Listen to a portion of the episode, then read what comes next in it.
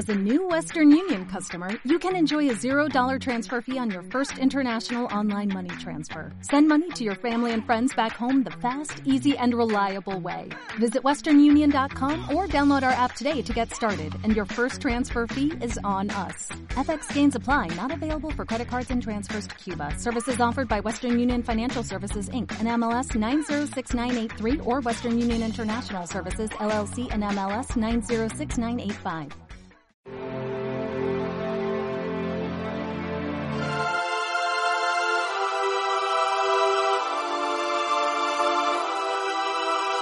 En aquel tiempo llevaron a Jesús un endemoniado mudo y después de echar al demonio habló el mudo. La gente decía admirada, nunca se ha visto en Israel una cosa igual.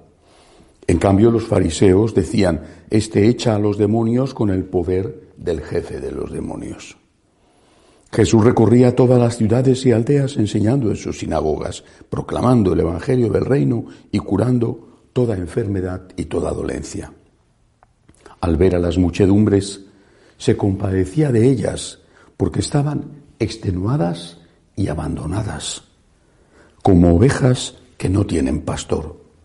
Entonces dice a sus discípulos, la mies es abundante, pero los trabajadores son pocos.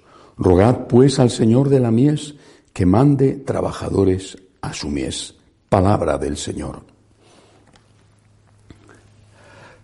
Recuerdo hace muchos años una conversación con el que fue mi maestro en el mundo del periodismo y en tantas cosas, José Luis Martín Descalzo, una conversación que él reflejó o había reflejado en uno de sus magníficos artículos.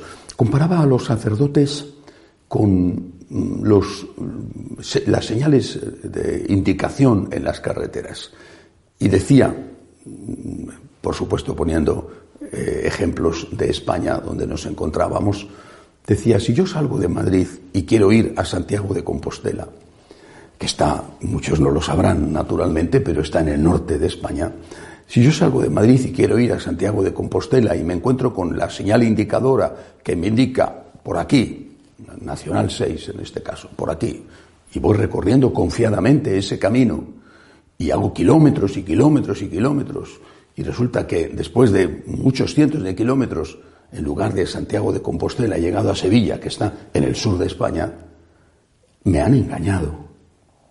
Esos carteles indicadores, por supuesto no son responsables los carteles, pero sí quien los colocó mal lo hizo por error o a sabiendas, pero a mí me han engañado. Tenía que ir al norte y me han llevado al sur. Este ejemplo, me decía, es válido para los sacerdotes. El pastor, el sacerdote, tiene que indicar el camino del cielo. Esa es su tarea. Que otro tendrá otra tarea. Eh, es decir, el médico tendrá que curar cuerpos, el ingeniero tendrá que arreglar carreteras, el arquitecto construir casas y un fontanero tendrá que arreglar un grifo cuando se estropea. Cada uno tiene su tarea. Pero el sacerdote tiene que ayudar a la gente a ir al cielo. Y también colaborar, porque no puede resolver todos los problemas, pero colaborar, ayudar, aunque sea un poco, pues al que tiene hambre darle de comer. Bueno, pero su primera misión, lo que nadie puede hacer por él, es ayudar a la gente a ir al cielo. Es decir, enseñar a la gente quién es Dios, cómo se ama a Dios, cómo se vive una relación con Dios auténtica, pura, de agradecimiento. Enseñar a la gente la doctrina de la Iglesia. Si el sacerdote, como un mal cartel indicador, te indica, te dice, por aquí se va al cielo, y te está mandando al infierno, entonces es un mal pastor. Naturalmente que el sacerdote también tiene él que ser santo, también él tiene que ir al cielo. Me gusta mucho una frase de San Agustín, pienso mucho en ella, cuando ya nombrado obispo de Hipona, decía a sus diocesanos que le habían elegido obispo en contra de su voluntad, decía a sus diocesanos, yo soy pastor para vosotros, obispo para vosotros, y soy cristiano con vosotros. Es decir, tengo que enseñaros el camino del cielo, yo tengo que recorrer ese camino. El sacerdote es un bautizado.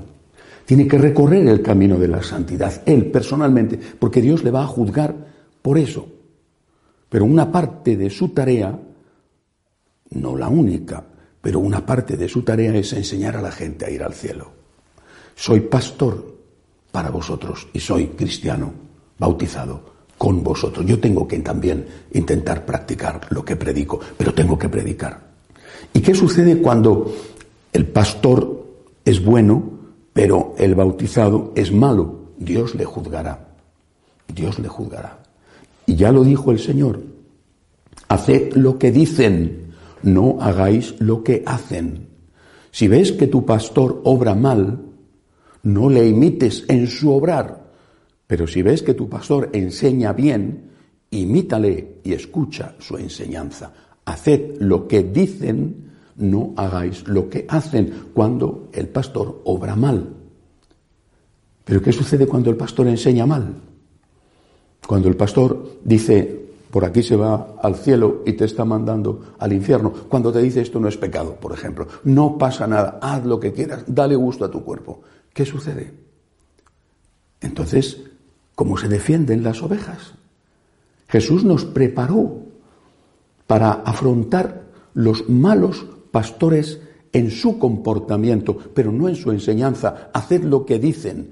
Y cuando lo que dicen está mal, es muy difícil para el fiel, para el laico, discernir, porque no tiene formación. Y porque hay una tradición que tiene un sentido válido y lógico y que quizá tiene que revisarse en nuestros días, de que lo que diga el señor cura va a misa, decimos en España. Es decir, si lo dice el sacerdote, si lo dice el sacerdote. Recientemente una mamá eh, en Alemania, una franciscana de María, me contaba, tiene una hija de 15 años, la niña, porque aún es una niña, ha ido a la parroquia a hablar con el sacerdote católico, por supuesto. Supongo que le habrá contado algún problema de pues, sus enamoramientos, típico de 15 años, y, quizá no sé qué le más le habrá dicho, el sacerdote le ha dicho, puedes tener sexo con quien quieras, las veces que quieras, hombre, mujer, lo que tú quieras, las veces que quieras, porque eso no es pecado, eso no está mal. Lo único que tienes que evitar es la violencia contra ti o que tú puedas hacer a otro. Pero todo lo demás no es pecado. La niña ha ido a hablar con su madre me ha dicho, mamá, mira lo que me ha dicho el cura. Tú me estás diciendo que esto está mal y el cura me ha dicho que está bien. Mamá, el cura sabe más que tú. Es un ejemplo y es un ejemplo real. ¿Cuánto estamos padeciendo con esto? No sé qué hará ese sacerdote alemán en su vida personal, no lo sé, no lo sé, ni me importa. No sé si él tendrá aventuras o relaciones o lo que tenga y se justifica a sí mismo diciéndose esto no está mal y enseña esto no está mal. O al contrario, a lo mejor es un sacerdote que lleva una vida santa. No lo sé. Eso es un asunto de él con Dios. Pero sí sé que tiene una misión, una tarea gravísima, importantísima, enseñar bien. Tenemos que pedirle al Señor que mande obreros a su mies que haya jóvenes que digan, aquí estoy, Señor, para colaborar contigo en la salvación de los hombres aquí en la tierra y para llevar a los hombres, contando con tu gracia, a llegar a ir al cielo. Pero estos jóvenes tendrán que ser bien formados y no deformados, como sucede en algunos seminarios. Porque entraron buenos, entraron con las mejores intenciones, de familias católicas, incluso con una vida de piedad seria, honesta, que habían vivido en su casa. ¿Y después qué sucedió?